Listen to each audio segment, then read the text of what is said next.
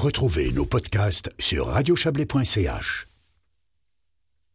Le Valais devrait œuvrer à protéger le col du Simplon des matériaux dangereux qui le traversent. Une pétition lancée par l'initiative des Alpes a recueilli près de 4800 signatures et a été remise à la chancellerie valaisanne ce matin.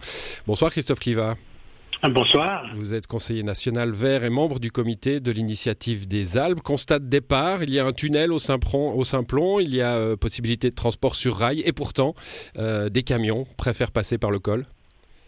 Oui, et c'est euh, le seul endroit en fait en Suisse où on laisse encore passer justement des marchandises dangereuses par, par le col. Hein. C'est interdit au Grand Saint-Bernard, au Gotthard, au centre de Bernardino. Et il y a une, alternative, et c'est aussi une histoire qui est relativement ancienne, puisque déjà en 2014, en fait, euh, Viola Mer avait, via un postulat, demandé justement qu'on étudie vraiment la possibilité de transférer ces marchandises euh, de, la route sur le col du Simplon euh, au tunnel sur le rail au tunnel du Simplon. Comment, comment expliquer cette, cette exclusivité du, du Simplon il y a effectivement des enjeux économiques. Il y a aussi, euh, en tout cas jusqu'à aujourd'hui, un gouvernement valaisan qui euh, n'est pas trop euh, bougé, on va dire, pour trouver une solution, puisqu'en fait, ce que le Conseil fédéral demande dans la situation actuelle, c'est de dire au canton du Valais, bah, discuter avec les entreprises et proposez-nous justement euh, une solution avant qu'on doive intervenir du côté de, Berne.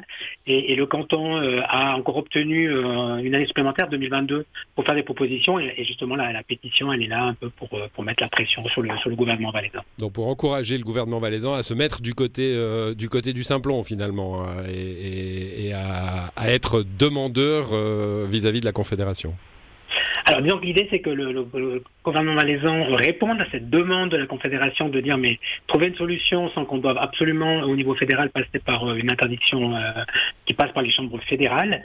Euh, et c'est vrai que la solution elle existe puisque le, rail il est, là et on aimerait vraiment effectivement que, ça, que ça se fasse, que le gouvernement qui a laissé ces dernières années quand même ce, ce dossier sur le, sur le le côté de sa table de travail le reprenne euh, et fasse des propositions, pas simplement euh, voilà parce qu'on préfère le rail à la route, mais simplement parce qu'il y a des dangers réels avec les substances sont transportés, puisqu'évidemment, notamment en cas d'accident, on parle quand même de, 40 camions euh, tous les jours qui y passent.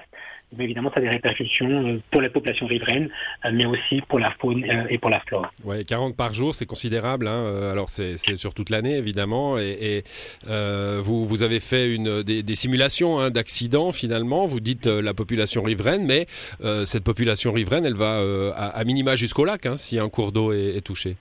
Alors exactement, c'est certaines substances évidemment, si elles contaminent les eaux, ben, elles pourraient se retrouver jusqu'à jusqu'à Genève. Donc c'est vraiment il n'y a, pas que le, le long du parcours du Simplon que, que, la population est concernée. Euh, c'est vraiment sur l'ensemble du bassin versant en fait euh, du col du Simplon, donc du côté suisse, mais aussi euh, du côté italien et une bonne partie de la plaine du Pau. Bon, euh, la pétition, donc euh, vous l'avez dit, hein, c'est une mesure euh, qui est là pour, encourager, pour mettre un petit peu de, pression publique sur le gouvernement valaisan. Si je vous ai bien entendu, il y a eu une année supplémentaire de réflexion accordée. Ça veut dire que dans cette année, fin, fin 2022, début 2023, on aura, on aura quelque chose.